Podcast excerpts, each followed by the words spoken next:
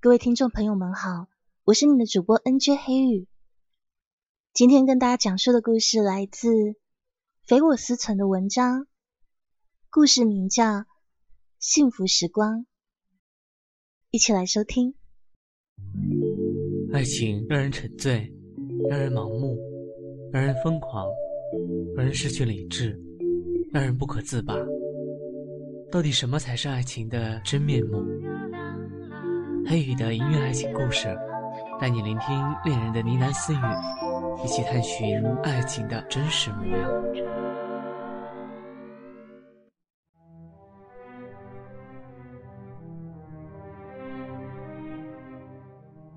幸福一边打电话，一边走向了人行道。他正打算拦辆出租车，这个时候忽然听到身后有摩托车的引擎声。似乎是从背后的胡同里笔直的窜出来，摩托车的大灯照得幸福有点睁不开眼，还没等他反应过来呢，唰一下的车从他面前掠了过去，幸福一个不稳摔在了地上，手机也摔出去老远。本来他还以为自己是哪里被撞到了，等他挣扎起来，才发现，哎，根本没有撞到啊。原来是他的包包被抢了，那辆摩托车早就不知所踪。幸福的脑子麻木，等了半天都没反应过来，怎么都没有想到，传说中的飞车抢劫居然就这样发生了。虽然说包包里面的现金不多，重要的也就是几张信用卡，还有几份资料。可是现在的他只觉得手臂火辣辣的疼痛，衣服早就蹭破了。他拉起袖子一看，原来小臂上蹭出一道长口子，正往外渗着血珠。幸福惊魂未定，他把手机捡起来一看，哎，还可以用，还可以开机。于是他打电话报警，警车来的很快。带他去派出所做了笔录口供以后，警察跟他说：“啊，行了，可以走了。”幸福从来没有遇过这种事，他看着眼前的警察轻描淡写的样子，他觉得很疑惑，说：“这样就行了？”“当然啊，抓到抢匪的话，我们会打电话通知你的。”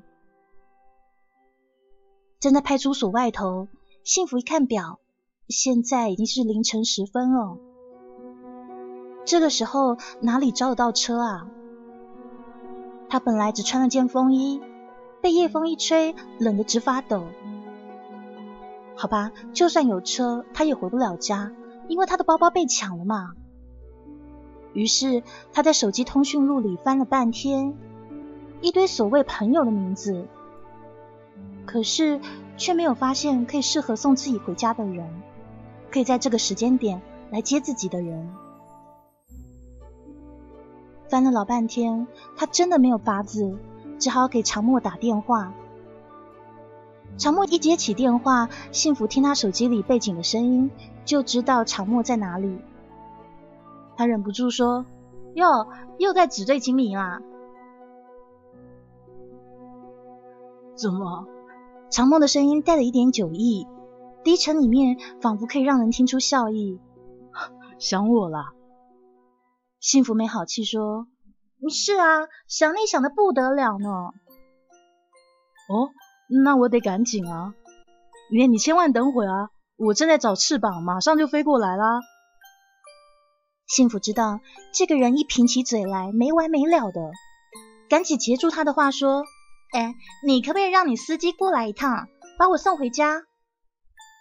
哦，原来不是想我，是想我的司机啊。哎，我说你怎么越混越惨？大半夜的都没有一个男人送你回家啊！幸福真的懒得跟他再计较了，直截了当的说：“我被人抢了，我现在在派出所门口。”哎，电话那一头的长默就像是一下子酒全醒了。哈，哎呦，你在那不别动啊，我马上过来啊！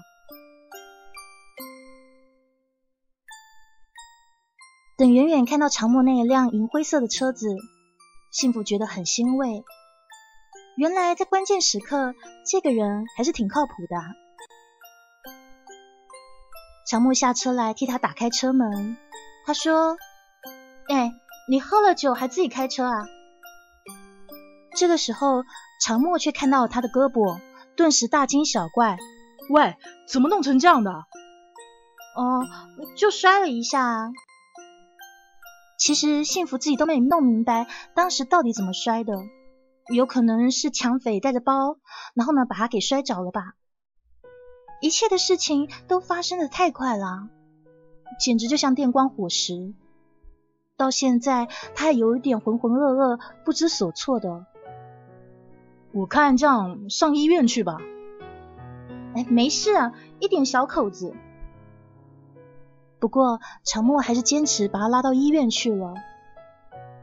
急诊医生果然说没事。就让护士领他去清洁了一下伤口，然后涂了一点消炎的药。医生跟他说：“这不用包扎，只是表皮擦伤而已。”在路上，长木就数落了他一路，从什么单身女子不应该半夜一个人去僻静的地方，一直说说到叫他不要吃眼前亏。抢匪如果要抢包，把包给他就得啦。为什么要弄到自己摔倒呢？接着呢，又继续数落他说：“哎，你怎么回事啊？连个车都不开！你要是自己开车，有人抢得了你吗？”幸福总算找得到理由，表示反抗了。我的车牌尾号今天限行。谁知道长木还没有完呢？哎，你什么时候变得那么老实、那么听话了？说限行，你就真把车歇在停车场啊？我车牌尾号今天也限行啊，怎么没看到路上有人拦我啊？说到车牌，幸福倒想起来，当初他们的车牌是一起办的，除了开头的第一个字母，后面的号一模一样。光是这件事，当初被长墨一堆损友不知道笑过多少回。哎呦，瞧瞧这两个人太肉麻了，连车牌号都用情侣号啊！其实这件事啊，根本都不关长木和他的事，是当时办车牌的人特意巴结，拿了两个这样的号过来。车快开到家了，这时幸福想起来，哎呀，糟了，我都忘了，我钥匙也在包包里啊！回到家我也进不了门啊！长墨从后视镜里瞥了他一眼。漂亮的桃花眼眯起来说：“要不我送你回家去啊？哎，你爸妈看到我一定觉得很惊喜。拜托，是惊吓吧？”幸福又好气又好笑。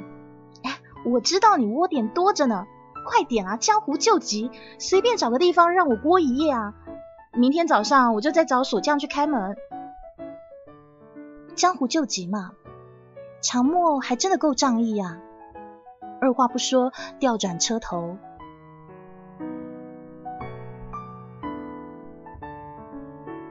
那可不是比较乱啊，而是那个地方太乱了。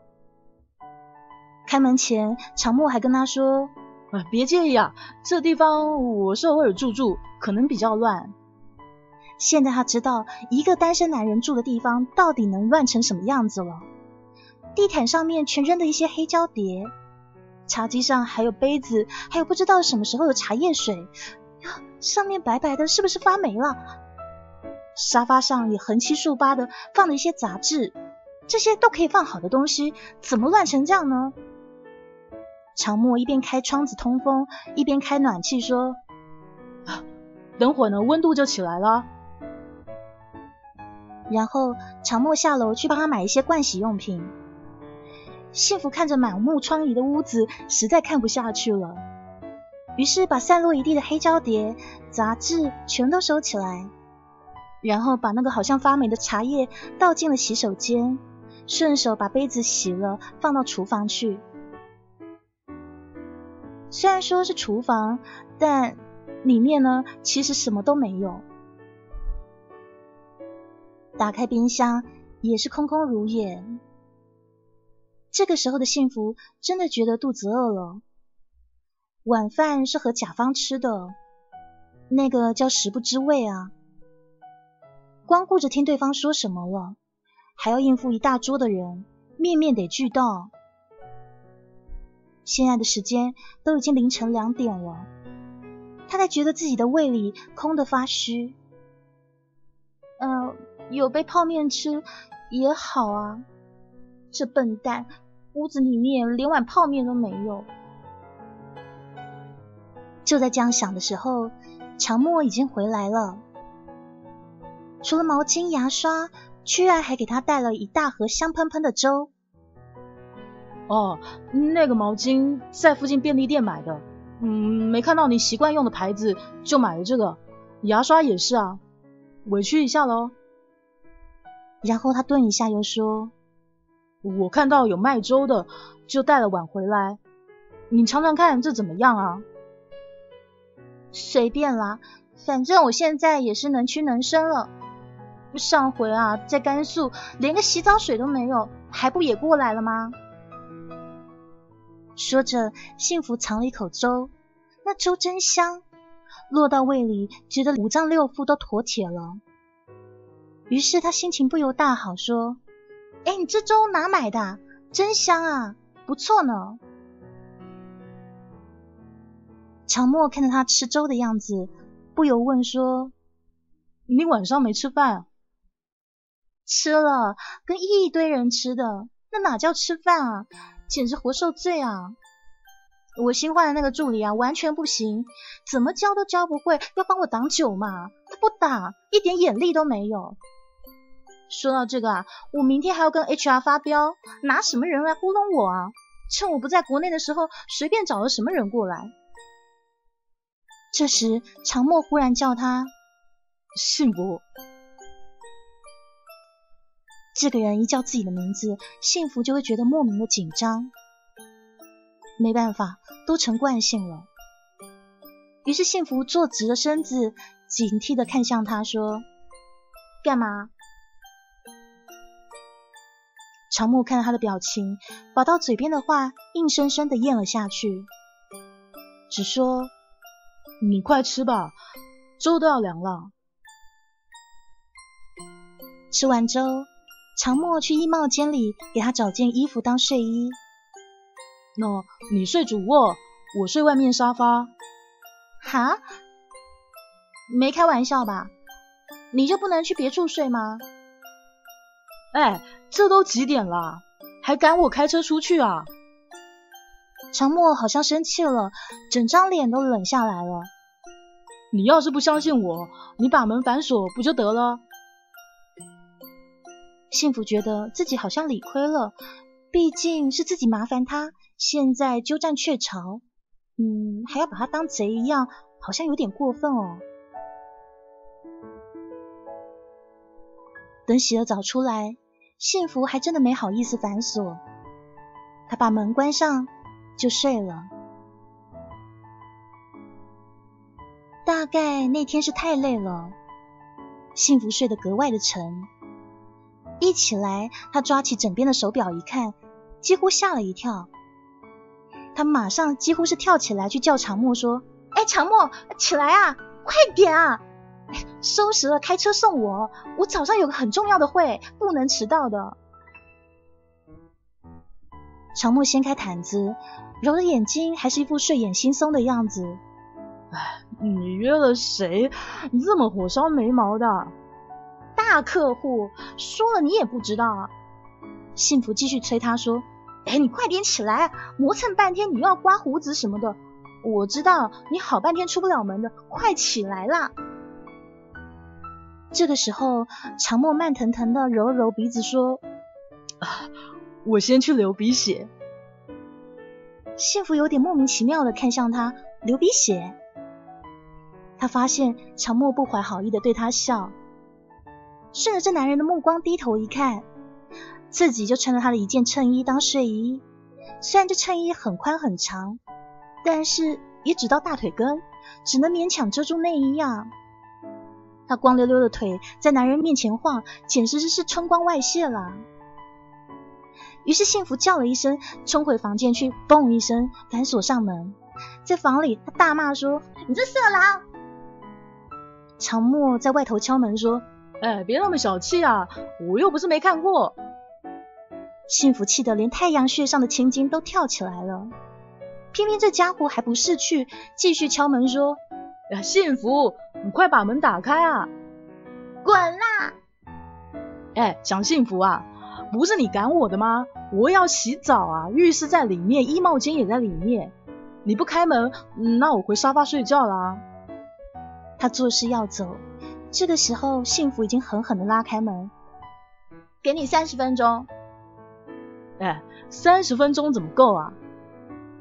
他抱着双臂，斜倚在门边，嘴角的微笑有点邪恶。你又不是不知道我的实力。长默，幸福终于镇定下来了。你觉得很好玩是不是？他真的拉下脸来，于是长默也不敢造次了，不再贫嘴了，拿自己的衣服乖乖去洗澡。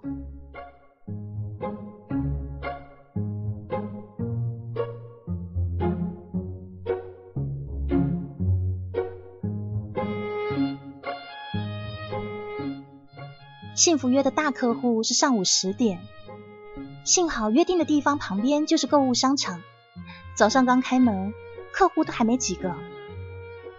幸福找了相熟的品牌专柜，挑了一套衣服换上，然后又临时买了管口红，涂上就算是化完妆了。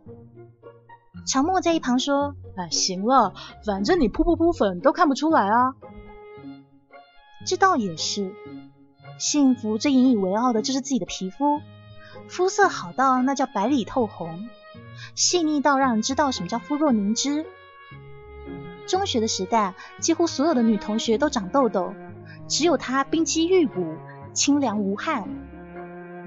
等进了大学以后，刚学化妆的那些女同学都好奇问她用什么粉底，其实她根本都没有用粉底。这个时候，常默问。哎，你要不要顺便买个包啊？常默一路负责刷卡，反正幸福身上什么都没有，没有钱，没有卡。既然人家愿意刷，幸福乐的宰他一笔，说好买。等买完东西出来，常默跟着他往酒店走。幸福觉得很奇怪，说：“你跟着我干嘛？”我充当一下你的助理啊。哎，你见大客户不带个人啊？行了，别捣乱了，该干嘛干嘛去。你就不怕遇到对方性骚扰吗？我告诉你啊，有个男人在比较好的。大庭广众，幸福觉得又气又好笑。除了你，还有谁会骚扰我啊？我什么时候骚扰过你啊？哎，讲话要讲证据的。他们两个一边斗嘴，一边进了大堂。幸福老远就看见了约好的人，顾不上场默了，连忙走了过去打招呼：“对不起，王总，我迟到了。”哦哟，王总满面笑容，但是却是对着幸福身后的人：“哎，场默啊，你怎么在这啊？哦，原来是你大清早约了我老婆。”场默没好气的说：“我能不来吗？”幸福只想回头瞪他一眼，那王总看了看幸福，恍然大悟说：“哎呦，这就是嫂子啊！早说啊！哎，嫂子你也是，你就叫常默给我打通电话不就好了吗？多简单的事啊，还转好几个弯，哎，真是大水冲倒龙王庙啊！”幸福还没有说话，常默就已经打断人家说：“哎，别话痨了，什么合同拿出来赶紧签一签啊！”我跟你嫂子呢，还赶着去吃早餐。我说你，你约人你也不看看时间啊？哪有早上十点谈合同的？害我一大早起来要当司机啊！王总听得直笑说：“签什么合同啊？合同我签好了，让秘书送到嫂子的办公室去。现在呢，我请你们两个吃早餐当赔不是，行不行啊？这还差不多。”一旁的幸福很郁闷，一顿 brunch 吃完，出门上车才直问说：“你怎么啦？干嘛说我是你老婆？”常默一脸无辜的说：“难道你不是我老婆吗？前妻。长墨几乎是笑着笑出声来。啊，行行行，下回呢再见到那个王盘宇，我一定跟他说你是我前妻。幸福懒得理会，冷的一张脸，任由他把车开到地方。嗯，行了，就到这吧，我走过去。长墨没有搭腔，幸福知道他是真的生气了。可是这个人呐，除了生气以外，说起话来就没完没了。所以幸福呢也不管不问。到了地方下车，他连声再见也没跟那男的说，就径直扬长而去了。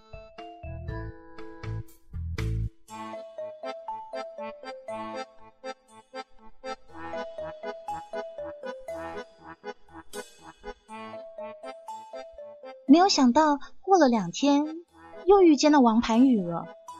他过来跟公司的美国人谈事，美国人请吃饭。席间，王盘宇一见到了幸福，就咋咋呼呼的说：“哎呦，嫂子啊，这两天可没见到长木啊，怎么被嫂子您关紧闭啦？”幸福看了几个同事面面相觑，一边在心里大骂，一边堆满笑容说：“王总啊，您又开玩笑啦。”那王盘宇也不是笨蛋啊，但一时真想不透这是怎么回事，只好对着他呵呵干笑。幸好一旁的副总裁虽然是马来西亚人，却是一个地道的中国通，说中文跟中国人一样利索，立刻把话题扯开，这件事才算接过去。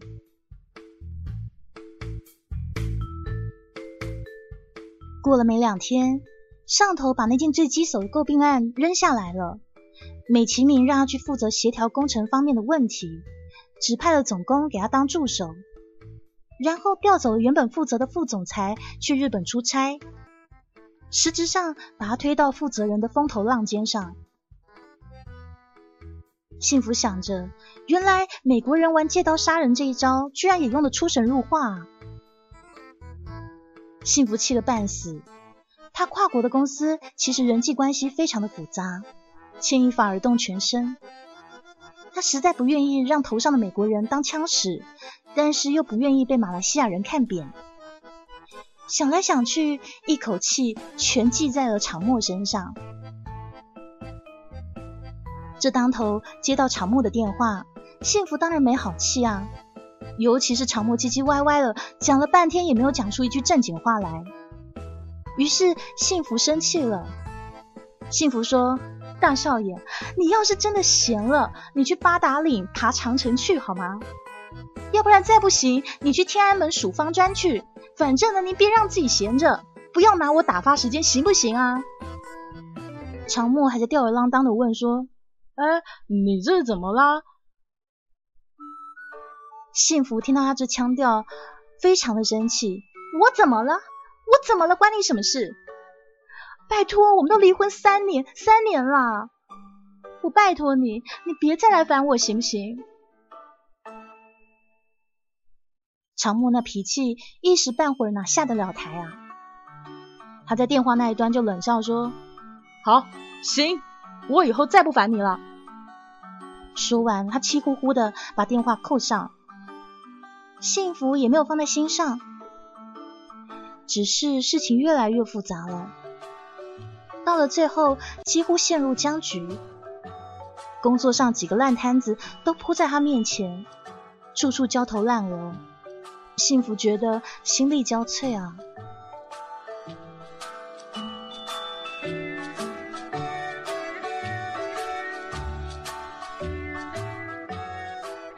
周末的时候回老家吃饭，不过几天不见嘛，蒋妈妈看到女儿的样子就觉得心疼。哎呀，怎么瘦成这样了？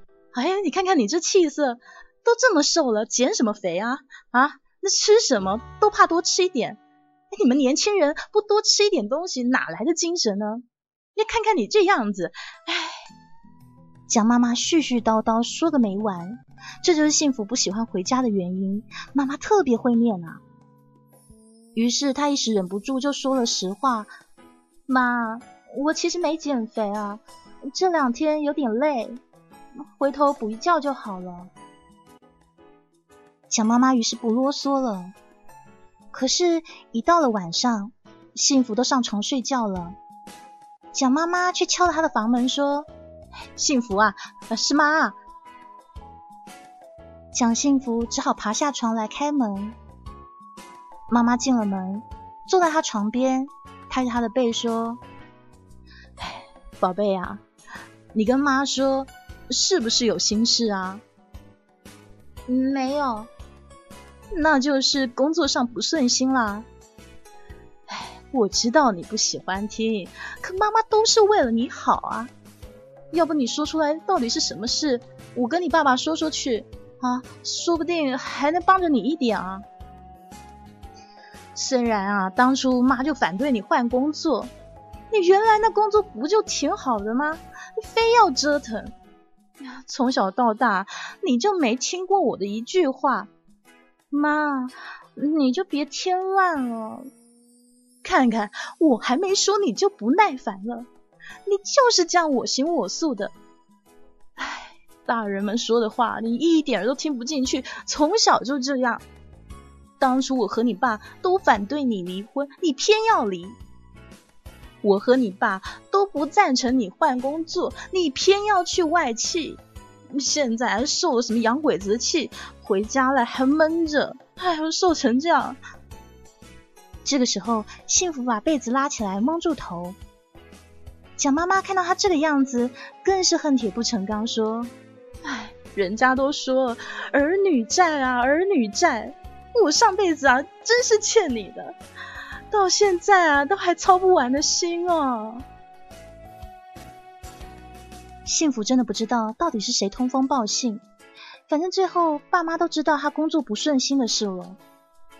但是后来有点奇怪，因为原本的许多烂摊子、许多问题，突然都不成问题了。连美国人都对他和颜悦色的，幸福想，反正无所谓了。事情到这地步，解不解释也没必要啦。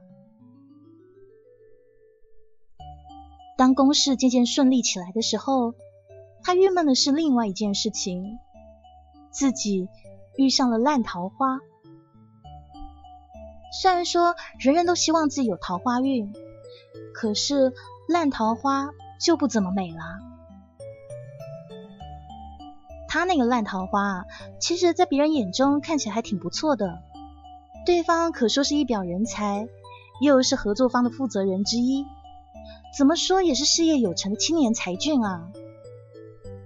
起初呢，对方只是有意无意的在工作中跟他接触，后来居然提出想单独约他吃饭。幸福这下才觉得有点不妙，可是双方合作还在继续中啊。工作中怎么难免也会打交道，会接触到对方的追求不急不慢，可说是步步为营。久了，同事也慢慢看出来有端倪，言谈间呢有一些开玩笑的意味，幸福就觉得忍无可忍了。于是，幸福跟他的好朋友朱妍妍抱怨的时候，妍妍噗嗤一笑说：“哎呀，人家在追求你，又不是追杀你，你到底在怕什么呀？”我说你呀，你是被长墨给毁啦。朱妍妍这个朋友呢，对长墨从来没好气，大概是当初结婚之前，幸福抱住朱妍妍嚎啕大哭。那个时候，幸福觉得她这一辈子都完了，跟一个不爱的男人结婚。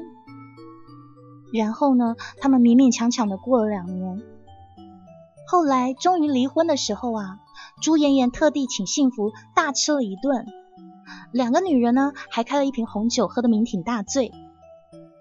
用朱妍妍的话说，是庆祝蒋幸福获得新生。其实幸福也觉得长默没有朱妍妍讲的那么糟啊。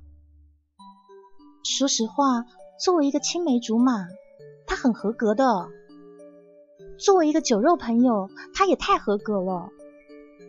甚至作为一个前夫，他也是非常非常合格的。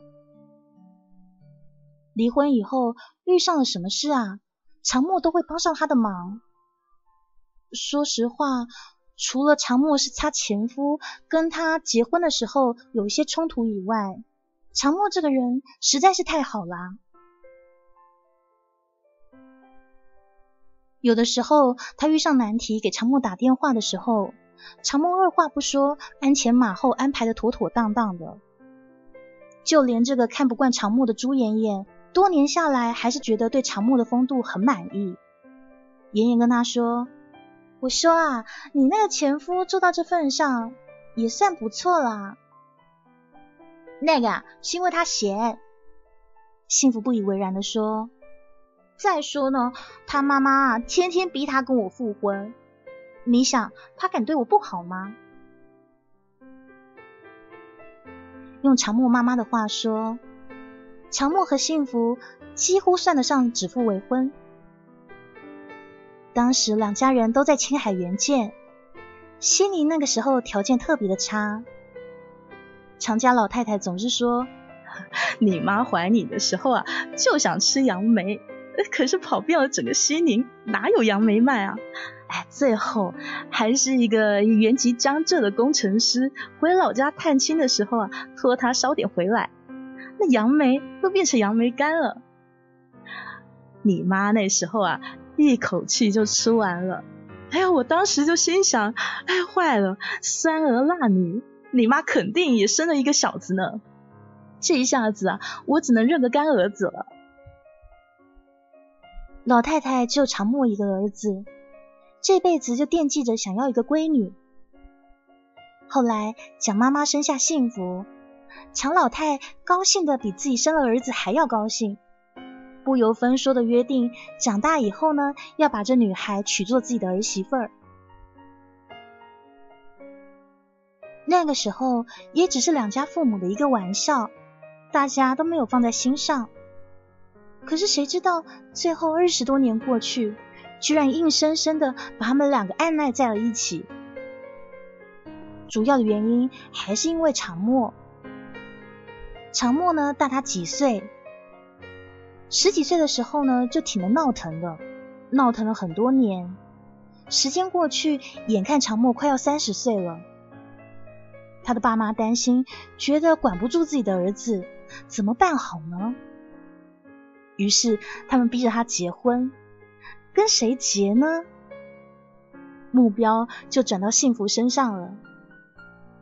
幸福觉得这一切的事情都非常的滑稽，但是那个时候蒋妈妈正巧要做心脏手术，他妈妈拉着他的手，死活不肯进手术室，口口声声说不见他结婚啊成家，万一自己死了闭眼了，死不瞑目怎么办？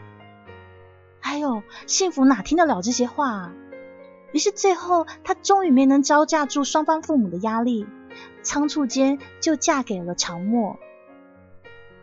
所以对于这段婚姻，她一直是心有芥蒂，因为她觉得那不是她自己的选择，那是双方父母的要求。于是那个时候，她拉着朱妍妍大哭，她觉得她这辈子毁了，嫁给了一个不爱的男人，毁了，毁了。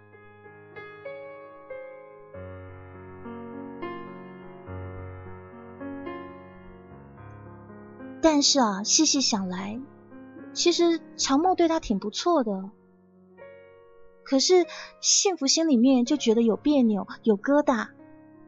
怎么说呢？多年的朋友突然成了夫妻，他们本来是青梅竹马嘛，怎么样都觉得别扭啊。有的时候呢，在应酬场合遇见长木的时候，幸福呢一样笑嘻嘻的跟他开玩笑说：“哎呦，这次的女朋友比上回那个漂亮啊。”这话一说完，长墨的那些狐群狗党全部顿时起哄。幸福才想起来，哎呀，自己说错话了，自己已经跟长墨结婚了，现在是常太太，这种话不能再说了。后来常墨跟他促膝长谈了几次，可是幸福怎么就不觉得自己是他的老婆？他总觉得他们还是朋友，朋友在同一张床上、同一个屋子里面，那是多么奇怪的事情。到了最后，常墨也由他去了。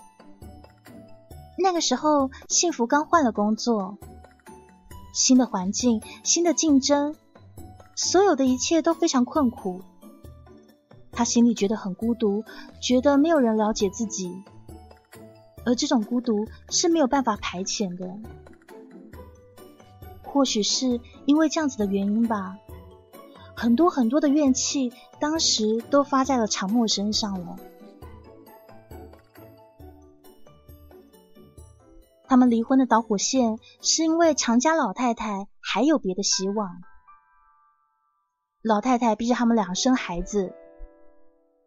幸福原本就觉得这段婚姻非常的奇怪，而那个时候她一心都在新工作上。每天忙得恨不得自己有三头六臂啊，成天飞来飞去出差，跟老公呢十天半个月见不着一面。常家老太太虽然很疼幸福，但是也觉得不太对劲，就逼着常默来跟他好好谈谈。结果小夫妻俩谈着谈着，两人就越谈越僵了。其实他们本来当朋友的时候就常常吵架的。结了婚，也常为一些鸡毛蒜皮的小事吵架。比如说睡觉的时候啊，常默非要跟他睡同一个枕头；比如说不准他顿顿吃梅干扣肉。常默的脾气一直都很不好，而幸福的脾气更好不到哪里去。可是两个人从小到大都在吵嘛，每一次都吵过就忘了。那一天却不知道为什么吵得下不了台，幸福气得浑身发抖，脱口而出说：“你愿意跟谁生孩子，跟他生去，反正我要离婚，我要跟你离婚。”说完以后，他就摔门而去了，搬回了自己的公寓去。那个时候，常默也去接他，低三下四的道歉，但幸福知道。这个人不是心甘情愿来的，一定是他妈妈逼他过来的。于是他心里越觉得越来越可恨。事情一拖再拖，拖到后来，连自己的爸爸妈妈也出面施压了。众多压力下，幸福终于爆发了。你们为什么要这样？你们先是逼我嫁一个我根本不爱的人，现在又逼我生孩子。到底把我当什么啊？我是你们的女儿哎，不是你们私有财产。我有思想，有血有肉，没谈恋爱怎么了？为什么年纪到就要结婚？你们到底怎么想的？你们把我生出来，难道就是为了强迫我过我不愿意的生活吗？女儿这番话说的蒋妈妈眼泪都掉下来了。最后，一旁的爸爸叹了口气。哎既然你觉得你跟常墨真的不合适，那就算了吧。解放区的天是晴朗的天，离婚以后的日子是真正幸福的好日子。当然，幸福一离婚以后，对常默的那股气也消了。只要不做夫妻，他跟常默完全没有私人恩怨，还是可以当好朋友的。幸福一边对正在追求自己的青年才俊觉得莫可奈何，而他回家以后又被另一个消息轰炸。蒋妈妈用百感交集的语气告诉他，说常默可能要结婚了。蒋妈妈说：“常默带了一个女孩回家见爸妈。”常老太太等到人一走，就绷不住给蒋妈妈打了电话。你妈在电话里都哭了，说什么也接受不了别人当她儿媳妇儿。哎，你这气性也太大了！我说你气了个三年了，哎，这下好了吧？人家常默不等你了吧？幸福觉得哭笑不得。妈，你以为这三年常默是等我啊？那是借口，借口啊！他那个人啊，根本就没玩够呢。他不就是怕爸妈又逼他结婚吗？就拿我当挡箭牌啦！你这孩子成天就会瞎说。我问你，那常默到底哪里不好啊？好？他妈妈又那么喜欢你，把你当亲闺女一样疼。听到这些，幸福只想捂住耳朵逃走。离婚这三年来，这样的话已经听得烂熟了。他叹了一口气说：「妈，您跟我说实话，到底我是不是您生的？还是我是常家他妈妈生的？」要不常默是您生的，我是他生的？我跟常默又不是同年，不会有在医院报错的问题啊。”蒋妈妈被他气得够呛，说：“你这丫头，不识好歹，不跟你说了。”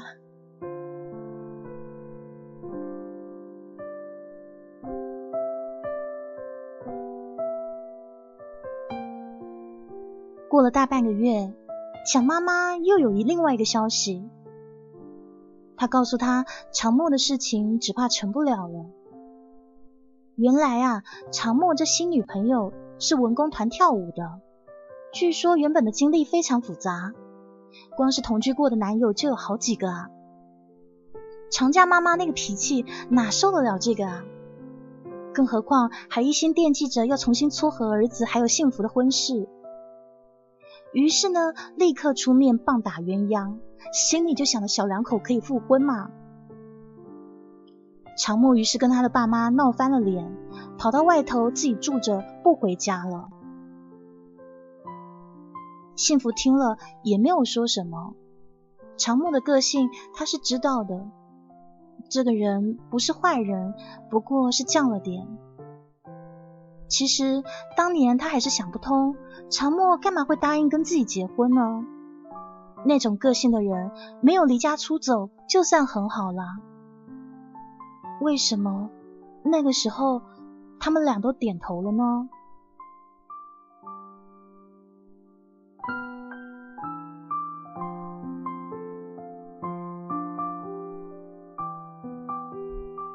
幸福知道常默生病了，还是常默迷迷糊糊中给他打的电话。他跑过去一看，吓了一大跳，常默变得都快不省人事了。他急得满头大汗，叫了物业的保安上来帮忙，才把常默弄上车送到医院里去。急诊的结果是急性阑尾炎，医生说再晚半个小时就危险了。幸福在手术室外等着，有些紧张，可是又有顾虑，犹豫不决了好一会儿。终于还是没有通知常家二老。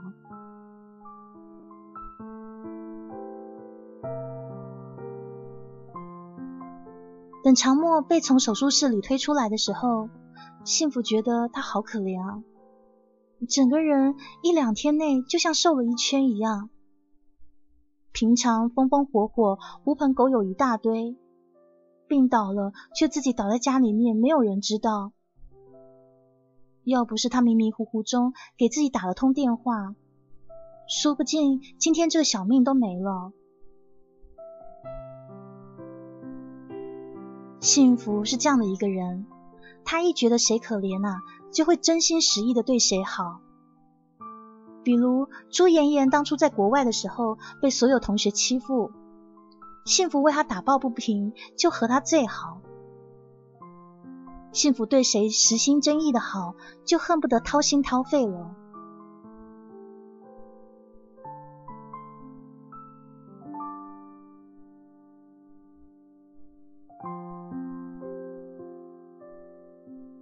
当常墨一睁开眼睛的时候，就觉得幸福忙进忙出，办完了一堆手续不说，又每天到医院看他，最后他可以出院了。幸福把他送回了窝点，还特别殷勤的问他说：“哎，常默，我没敢跟你爸妈说，要不要我帮忙你通知你女朋友，让她过来照顾你啊？”啊，什么女朋友啊？就是那个，嗯，你为了他据理力争，跟你爸妈叫板的那个啊。哎，说真的，这一次你真让我刮目相看了。幸福觉得很搞笑，极力的安慰他说：“你别不好意思啊，啊，我站在你这里，真的。讲这话的时候，面前的长墨脸色发青，幸福还挺注意察言观色的。你呀，你看看你，平常喝酒喝太多了吧？做个小手术，脸色擦成这样子。长墨几乎没被气死，他说：“我要上洗手间。”你自己去啊！我是病人，我动得了吗？最后，幸福只好扶他去洗手间。好在就只有几步路，就只有几步路，幸福都被他压得气喘吁吁的。我说你，你怎么那么沉啊？长墨哼了一声。等进了洗手间，幸福只差没尖叫：“哎，你干嘛你？”长墨没好气的说：“哎。”你叫什么叫啊？又不是没见过，流氓！长墨觉得这女人真太吵了，所以就很干脆的想办法让她不能说话了。幸福觉得这件事太出乎意料之外了，太乌龙了，太不可思议了。他和长墨虽然也不是没有过，可是离婚三年了。再说长墨刚开刀，伤口都还没有好，而且还是在洗手间里。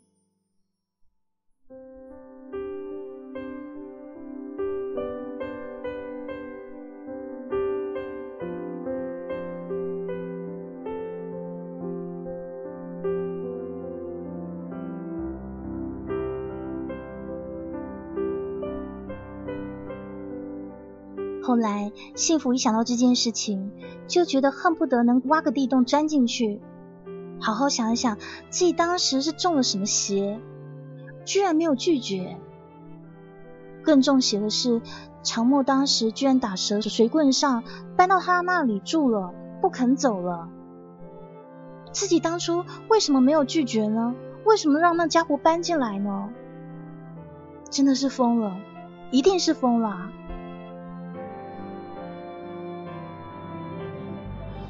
幸福觉得有必要跟他好好谈谈，可是每一次一开头说：“哎，长墨，我有话跟你说。”呃，我要洗澡，你帮忙下，我手举不高哎。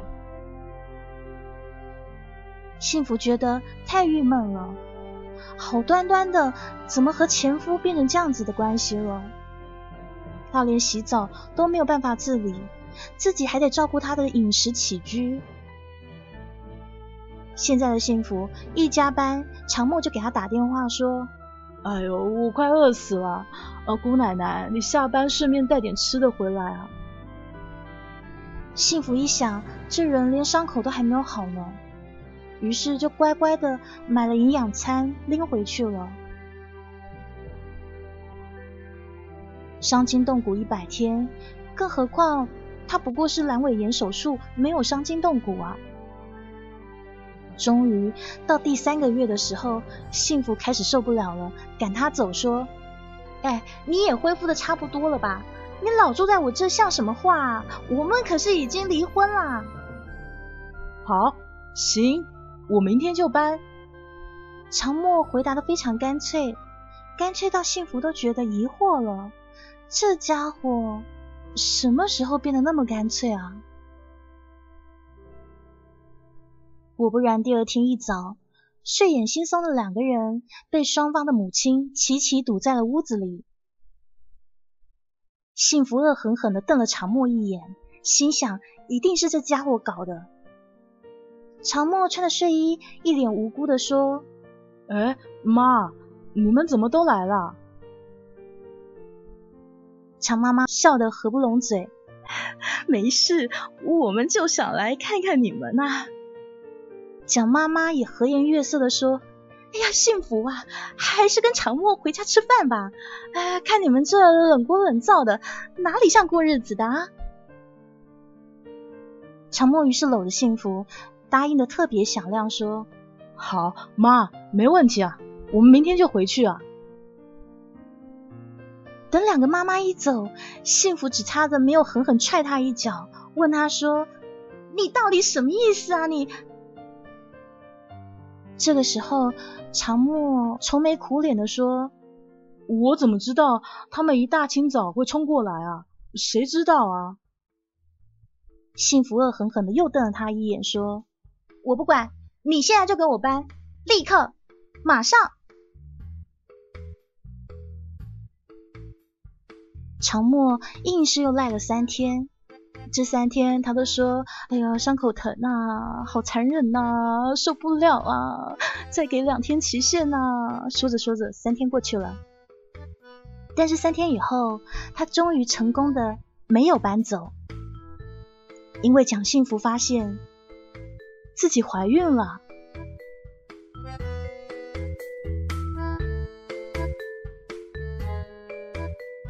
这一下，幸福都要哭了。他觉得这件事情真是乌龙到了极点。这婚姻是他努力要摆脱的，好不容易摆脱了，怎么三年以后自己又栽了回去呢？而且还怀孕。这一下，只有长木兴高采烈的说：“哎，愁什么啊？赶紧的，咱结婚啊！”我不要跟你结婚。幸福一腔怨气终于爆发：“第一次嫁给你，第二次又嫁给你。”这有什么不好啊？两次都嫁给同一个人，多好啊！啊，多喜庆啊！始终如一啊！长墨这个人一贫嘴起来就没完没了，他不断说道：“哎，亲爱的，别生气了，气坏咱儿子不好啊！哎，你说我是不是该给我妈打个电话去啊？她肯定喜极而泣啊！哎，还有咱妈，你说要不要给我爸先打个电话？不对不对，我怕老爷子一激动，高血压都犯了，怎么办？”还是不要了，你先跟我妈说，然后呢，让她缓缓，再告诉我爸。你再说，怎么了？你不喜欢儿子啊？哎，那咱们生个闺女吧。再过二十年啊，嘿嘿，我就成天挑剔那帮臭小子想追我闺女没门儿。幸福气得哇一声就哭了。强默搂着他说。哎，别哭啊！啊，男的不要，女的不要，那咱们生一对龙凤胎，有儿有女，多好啊！幸福也许还在懵懵懂懂，可是其实幸福已经不远了。就这样吧，就这样幸福吧，所有的人就这样幸福吧，一直一直到永远。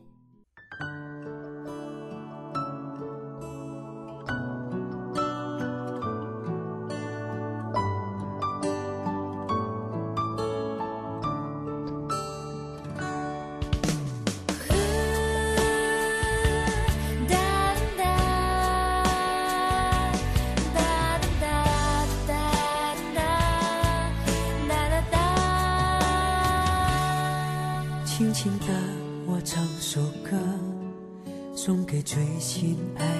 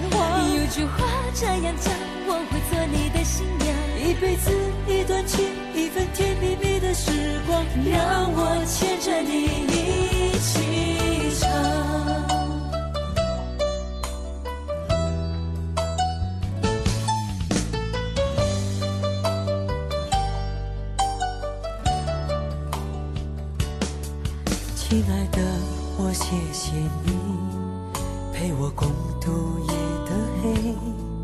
拂去我心中深深的伤和痛。我会去用心听，慢慢感受你的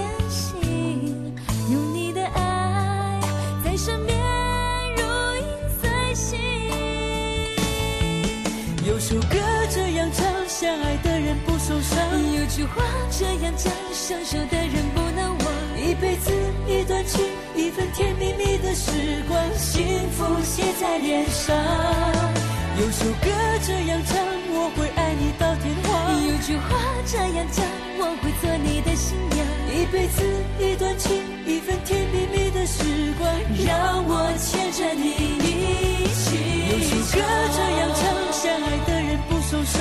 有句话这样讲，相守的人不能忘。一辈子一段情，一份甜蜜蜜的时光，幸福写在脸上。有首歌这样唱，我会爱你到天荒。有句话这样讲，我会做你的新娘。一辈子一段情，一份甜蜜蜜的时光，让我牵着你一起唱。我们要做一最幸福的恋人。